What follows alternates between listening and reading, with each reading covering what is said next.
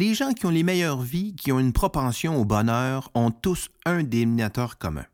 Ils ont tous une bonne estime d'eux-mêmes. L'estime de soi, c'est la valeur que l'on se donne, que l'on s'attribue un 10, un 4 ou un moins 2 certains jours, ça ne change rien à notre vraie valeur. Elle est toujours de 10 sur 10. Nous avons été choisis, nous avons tous une raison d'être précise. Il nous manque rien pour accomplir notre rôle dans la vie. On peut s'améliorer, devenir une meilleure personne, oui, mais frapper 700 balles de golf avant un tournoi et le remporter ne fait pas de Tiger Woods une personne de plus grande valeur.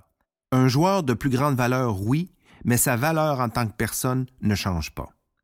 Pour certains, c'est naturel d'avoir confiance, tandis que d'autres sont plus fragiles. C'est sûr, l'éducation reçue des parents y est pour beaucoup. En fait, on dit qu'un enfant recevra dans sa vie par jour une moyenne de 424 messages négatifs et de 19 positifs seulement. Mets pas ça dans ta bouche, cours pas, touche pas à ça, arrête d'achaler ta petite sœur, mets tes beignets La confiance en soi, c'est un amplificateur ou un réducteur de réussite.